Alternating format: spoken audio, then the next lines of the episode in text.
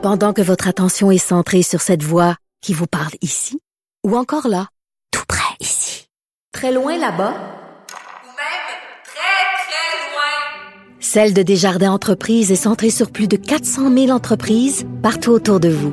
Depuis plus de 120 ans, nos équipes dédiées accompagnent les entrepreneurs d'ici à chaque étape pour qu'ils puissent rester centrés sur ce qui compte, la croissance de leur entreprise.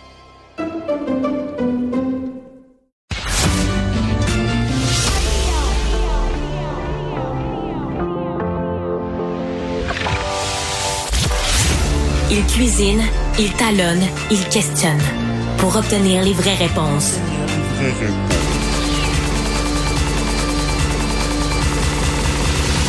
Du Trisac.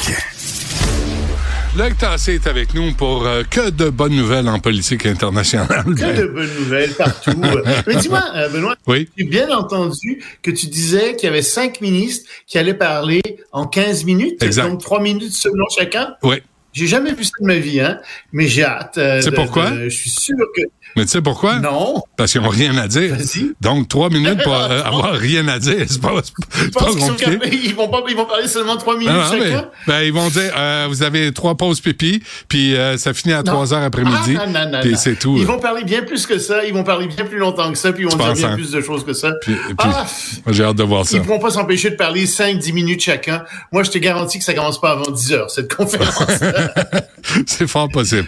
Bon, le Hamas fait une contre-offre parce Bon. qu'ils sont tellement généreux et magnanimes. oui, euh, une contre-offre, mais je t'annonce tout de suite, elle a été déjà refusée. Elle vient d'être refusée par Netanyahou. Alors oui, ils ont fait une contre-offre. C'est intéressant. Ils disent, voilà, euh, ce qu'on va faire, c'est qu'on va se donner trois périodes de 45 jours. Euh, donc 135 jours au total. Et la, la, la- pendant la première période, on va relâcher les femmes et les enfants euh, qu'on a comme otages encore. Vous, vous allez faire la même chose avec les femmes et les enfants que vous avez comme prisonniers. Ensuite, dans un deuxième temps, pendant 45 jours, on va échanger euh, nos hommes qui sont prisonniers.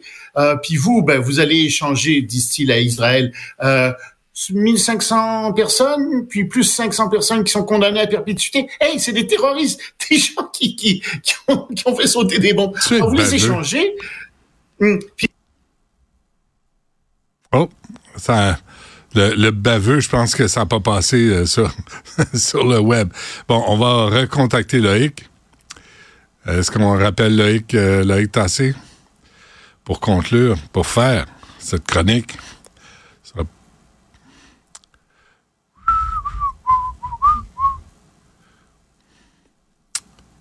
Bon, il s'en vient. Loïc Tassé euh, s'en vient. T'as-tu une chanson, euh, Stéphanie, pendant quand ça tombe comme ça?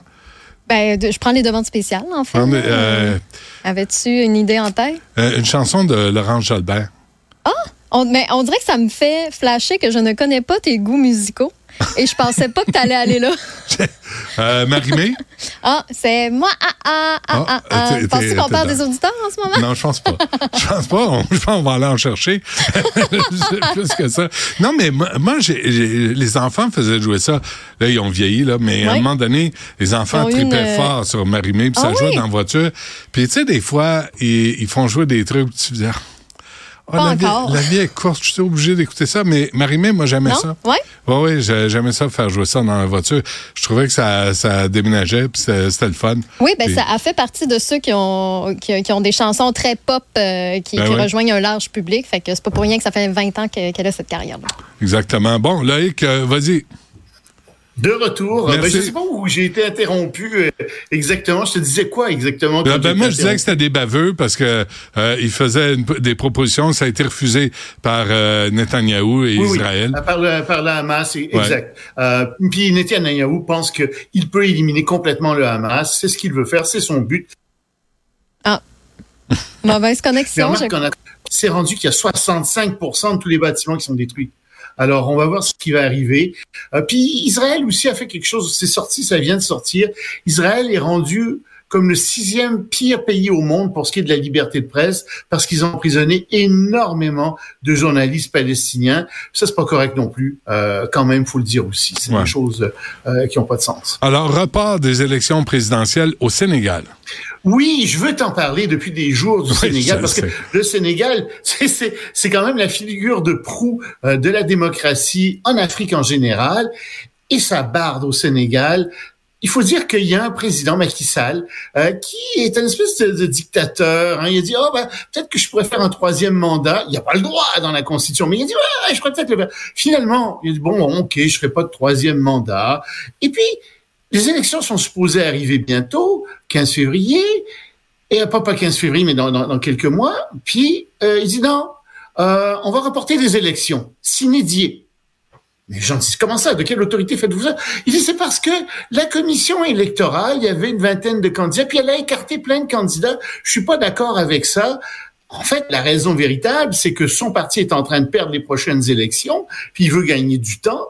Euh, alors donc, euh, ils disent, on va demander de toute façon à l'Assemblée nationale de voter ça. Ça prend les deux tiers de, euh, des votes à l'Assemblée nationale pour voter un report. Que se passe-t-il à l'Assemblée nationale? Hmm. La police rentre, qui a fait sortir Manu Militari les gens de l'opposition qui étaient contre ça. Alors, évidemment, il y a son vote majoritaire aux deux tiers et plus. Ah oui. Ben oui, c'est reporté jusqu'au 15 décembre prochain. C'est comme ça qu'on gagne. en même temps, on ferme...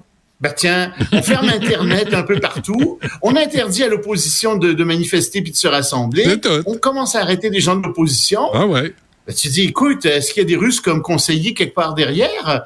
Euh, Et, et c'est assez terrible parce que quand même, les Sénégalais sont pas contents du tout. L'opposition dit, nous, on est à la veille de déclencher une grève générale.